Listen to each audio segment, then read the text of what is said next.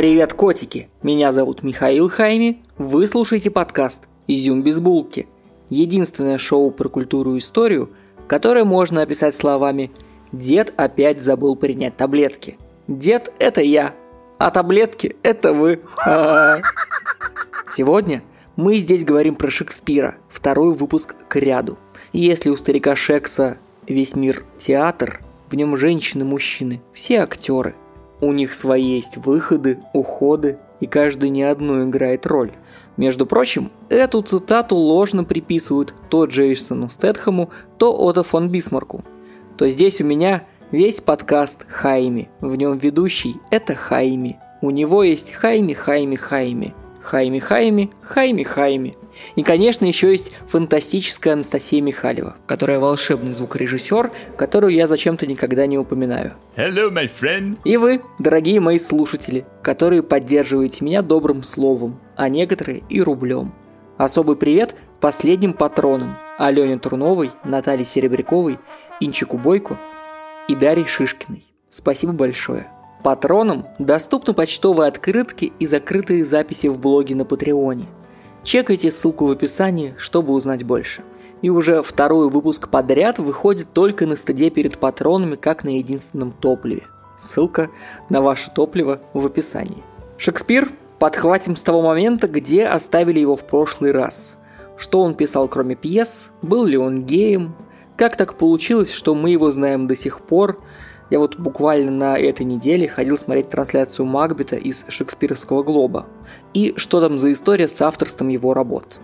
И перед тем, как мы начнем, моя подруга Женя, директор по развитию благотворительного фонда «Антон тут рядом», попросила меня рассказать вам об аутизме. И я ничего о нем не знаю.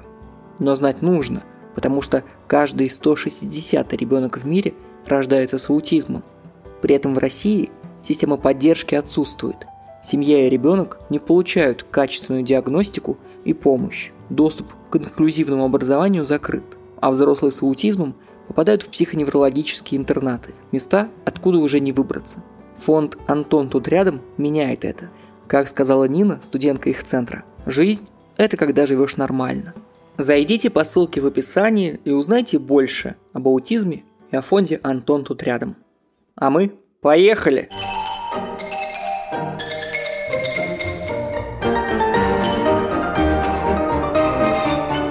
Шекспир прожил не очень длинную жизнь, умерев в 52 года. Последний период его жизни озарял блеск золота и тепло натопленного дома. Уильям мог позволить себе жить в богатых местах в Лондоне, а также купить своей семье дорогой дом в Стрэдфорде. Мы говорили о его пьесах в прошлый раз, в них выделяется последний четвертый период творчества, где он великолепен в своей работе, но из-за постоянных вспышек бубонной чумы, которая продолжалась 7 лет, с 1603 по 1610 года, а театры были закрыты 5 из них, Уильям не мог писать для театра, потому что ставить было негде и нечего. Возможно, в этом и кроется секрет великолепия последних работ. Из-за невозможности публиковаться и ставиться сразу, они начинают настаиваться в столе, как бочка хорошего бренди в погребе у Фальстафа. В этот период не театра, Шекспир обращается к двум другим формам творчества – к сонетам и поэмам. Начнем с поэм. Их всего две – Венера и Адонис и обесчещенная Лукреция. Обесчещенная – это академический эфемизм к сексуальному насилию. Английское название этой поэмы – «Изнасилование Лукреции». Обе поэмы – самое распущенное, что написал Шекспир. И это рождает слухи потому что оба произведения посвящены Генри Ризли, аристократу, который покровительствовал Шекспиру и оплачивал его работу над поэмами. Давайте проговорим про то, что такое поэма. Это короткий рассказ в стихах. Точка.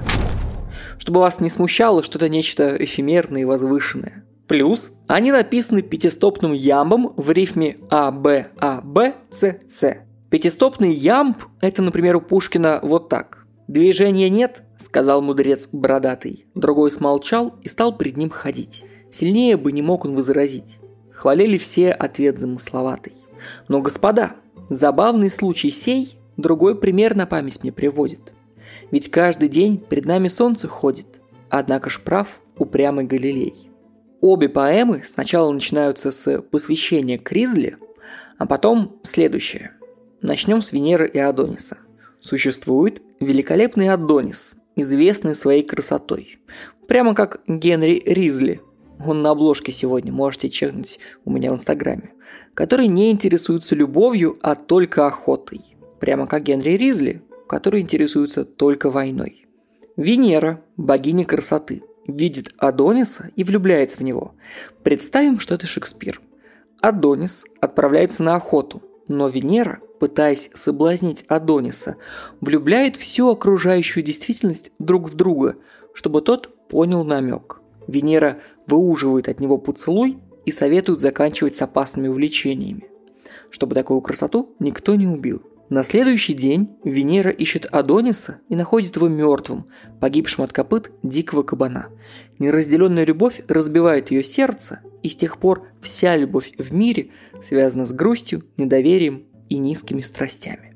Прямо как возможная неразделенная любовь Шекспира к Ризли. Вторая поэма «Изнасилованная Лукреция». Сначала также посвящение Ризли, выраженное словами «Любовь, которую я посвящаю вашей милости, не знает конца». Сюжет следующий. Древний Рим. Королевский сын Тарквиний и аристократ Калатин хвастаются женами. Особенно хороша жена Калатина, Лукреция. Когда Тарквиний приходит к другу в гости, то не застает его, но его принимает прекраснейшая Лукреция которая после ужина предлагает ему не брать дорогущий Убер, а лечь на кухне. Ночью он пробирается в спальню к хозяйке, лапает ее за грудь и говорит, что или она сейчас с ним переспит, или он убьет ее и раба-мужчину и скажет, что застукал их за прелюбодеянием решил наказать неверницу, тем самым опорочить ее перед мужем. Она отдается ему со слезами на глазах. После изнасилования красочно описанного Шекспиром. Тарквини скрывается. А Лукреция опустошена. По возвращению мужа домой она просит отомстить за нее, рассказывает правду и протыкает себя клинком. Поэма тут кончается, но обладатели сильного классического образования знают, что этот исторический сюжет, описанный у Овидия и Тита Ливия, приводит к тому, что желая отомстить за совершенное злодейство, Галатин с другом Люцием Юнием Брутом проводят государственный переворот, изгоняют царскую семью из Рима и основывают республику. И все из-за изнасилования. True story. А в честь Люция Юния Брута назван месяц июнь. В этой поэме Шекспир как будто бы рассказывает Ризли, что если у него есть другой любовник, то Шекспир пойдет на государственный переворот – лишь бы остаться его единственным парнем. Но дальше больше. Сонеты Шекспира делятся на две большие группы, посвященные другу 126 сонетов и посвященные смуглой возлюбленной много-много меньше. При этом дружеские сонеты еще и рассказывают единую историю, воспевают друга и их отношения горечь разлуки, опасения, ревность, торжество возобновления дружбы. А потом бац, я люблю другую, и она необычная, она смуглая. Интересно, что сонеты при публикации были посвящены инициалам графа Ризли, но не называли его по имени. Как будто пост от твоей бывшей в Инстаграме, где она говорит «встречалась с неким Х». Это сокращение от Хайми. Было хорошо и интересно. Потом опасно, потом туда-сюда. Но теперь все хорошо. У меня новый и интересный любовник. Так что Шекспир – ужасный драма-квир. Послушайте кусочек из моего любимого 128-го сонета. Я весь хотел бы клавишами стать, Чтоб только пальцы легкие твои Прошлись по мне, заставив трепетать, Когда ты струн коснешься в забытие. Но если счастье выпало струне, отдай ты руки ей, а губы мне. Похоже на раннего Лагутенко? Я назову тебя галактикой, вселенной И буду бороздить от звезд до черных дыр Без устали и сна Мне кажется, очень похоже. Простите за то, что пел. Постараюсь сделать этого меньше. При этом, забавляясь скрытыми смыслами и пошлостью текстов, не надо забывать, что в сумме 154 стихотворения написаны по строгим правилам. Сонет – это стихотворение, написанное строго по форме. Если вы откроете лирику Пушкина в случайном месте, то, наверное, обнаружите отсутствие формы. Стихи – да, формы – нет. Сонет – это в первую очередь форма. Шекспировские сонеты имеют три четверостишья и две отдельные строки с рифмами АБ, АБ, С, Д, С, Д, Е, Ф, Е, Ф, Г, Г.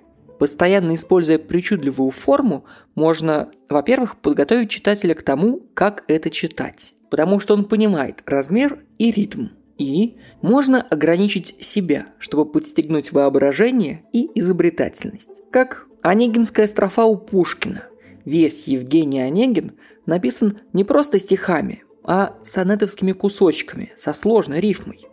АБ, АБ, ЦЦ, ДД, Е, ФФ, Е, ГГ. Ну и заканчивая говорить о сонетах, самые известные переводы на русский язык сделал Самуил Яковлевич Маршак. Он сделал их в 1930-е годы во время окружающей тревожной действительности. И, возможно, поэтому, а возможно, потому что Маршак решил обойти острые углы, в его переводах выморно любое хоть сколько-то пошлое упоминание однополой любви, и поэтому понять всю прелесть Шекспира невозможно. Поэтому рекомендую вам ознакомиться с оригинальными стихами. Вернемся к биографии Шекспира.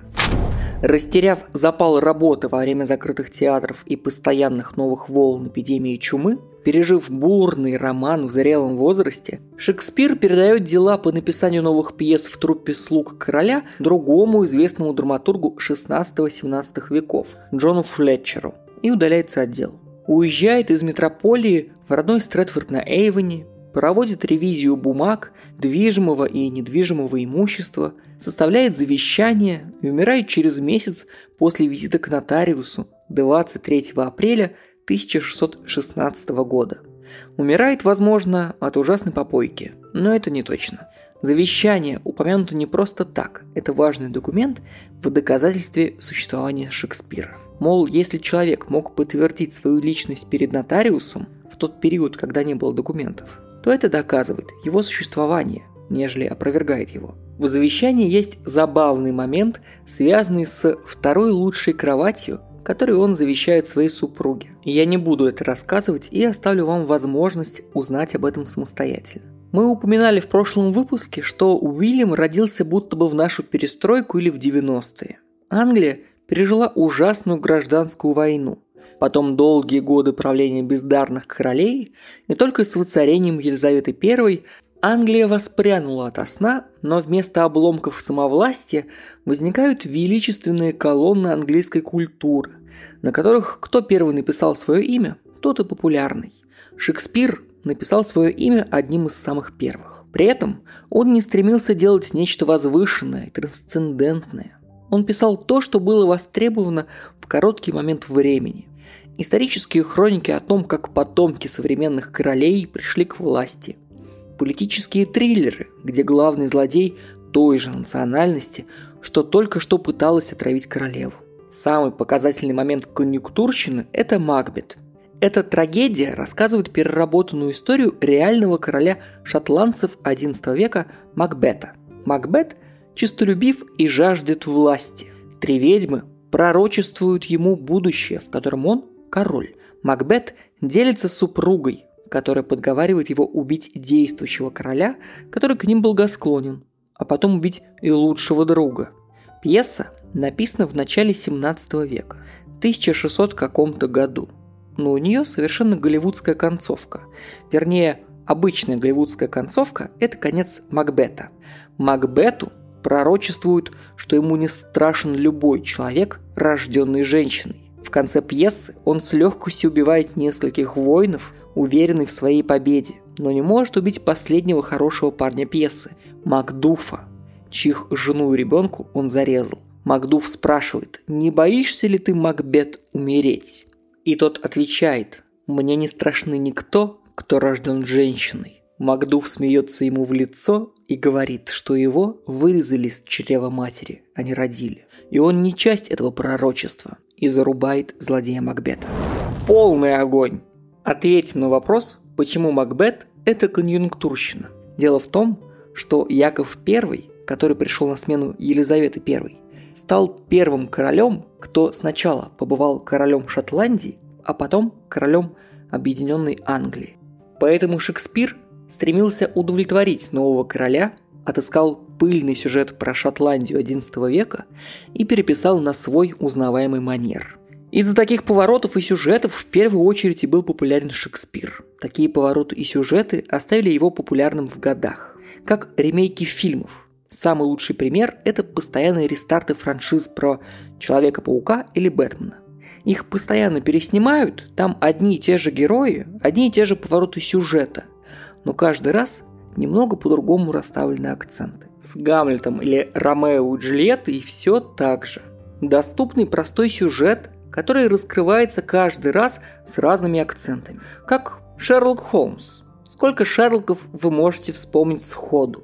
Советский с Ливановым, BBC с Камбербэтчем, голливудский с Робертом Дауни-младшим.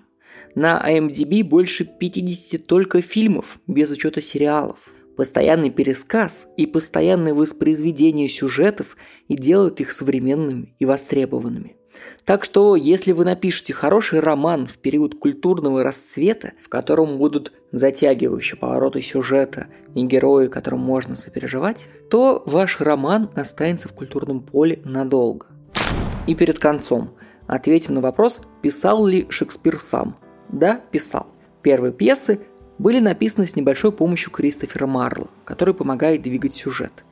Несколько последних пьес в соавторстве с Джоном Флетчером, который просто перенимает методы работы. Как сценарий к фильму. Иногда бывает, что там только один сценарист, а иногда два. Один придумывает повороты сюжета, другой – диалоги. Совместная работа не умаляет заслуг никого из авторов, поэтому говорить, что Шекспир не писал сам, довольно безответственно.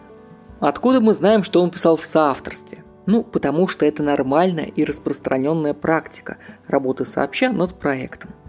И потому что в Оксфорде провели компьютерное исследование, которое подтвердило, что авторов два, и они Шекспир и Марло, и Шекспир и Флетчер. У Горького есть пьеса «На дне». Первую часть работы он читал лично Льву Толстому, которому пьеса крайне не понравилась, и он предложил много правок чем очень оскорбил Горького. Поэтому в середине пьесы появляется старый и бородатый странник Лука, который примеряет постояльцев и исчезновение которого в конце двигает сюжет пьесы. Мы не говорим с вами, что из «На дне торчат уши Толстого» или что Лев Николаевич написал эту пьесу целиком. Точно так же у нас нет никаких доказательств плоскости Земли, опасности прививок и сомнений в авторстве Шекспира – Надеюсь, вам понравилось. Посмотрите на фонд Антон Тунт рядом и зайдите ко мне на Patreon. Целую, пока.